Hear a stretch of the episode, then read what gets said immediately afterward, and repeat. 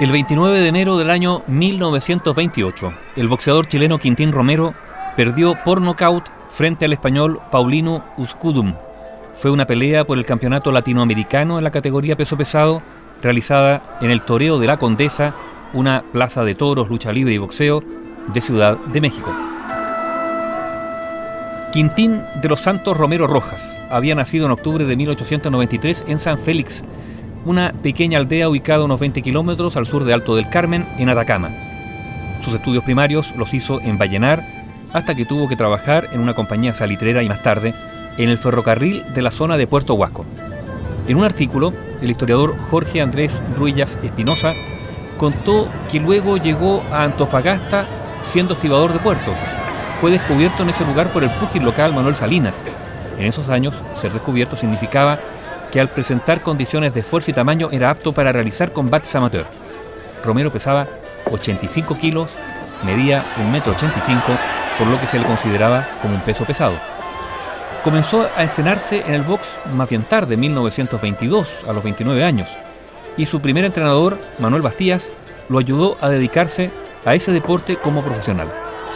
Romero realizó sus primeros combates en Antofagasta e Iquique, donde gracias a su poderosa envergadura física y resistencia logró salir airoso.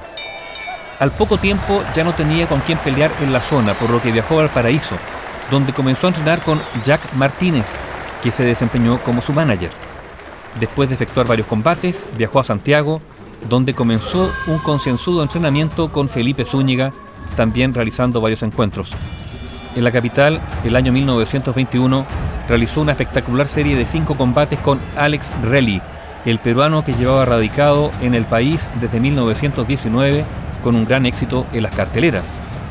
En esos titánicos combates perdió los dos primeros por puntos, a 15 asaltos, y el tercero lo ganó en forma espectacular por nocaut, ante el invicto Rally, terminando la serie con otros dos empates.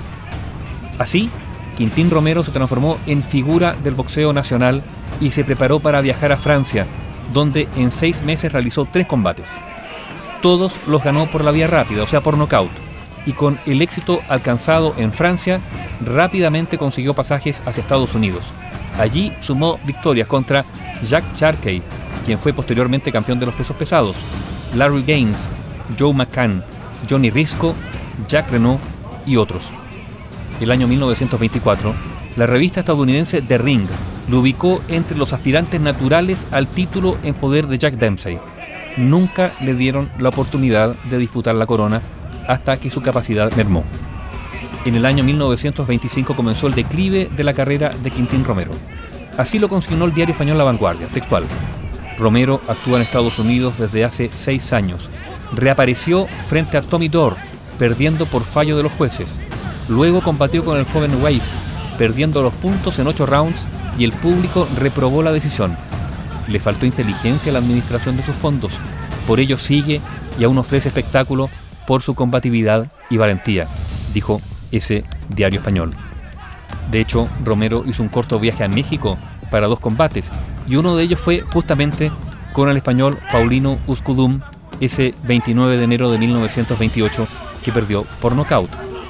Romero, hay que decirlo, también fue víctima de los eternos manejadores y entrenadores, muchas veces inescrupulosos, que hacen combatir a sus representados para pagar sus gastos, no importando mayormente el resultado de la pelea, o sea, siendo carne de cañón o un simple paquete para que otro púgil vaya incrementando su récord.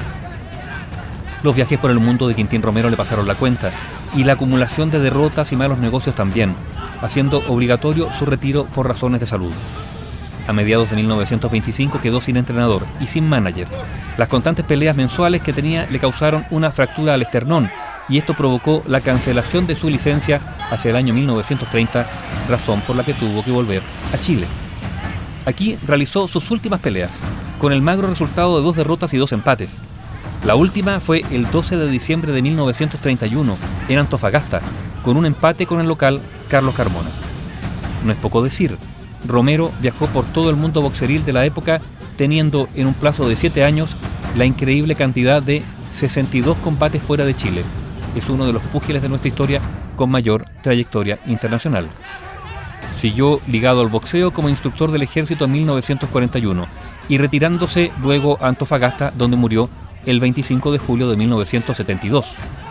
Quintín de los Santos Romero Rojas, el boxeador nacional que hizo prácticamente toda su carrera en el extranjero y que el 29 de enero de 1928 perdió una recordada pelea ante el español Paulino Uscudún en Ciudad de México.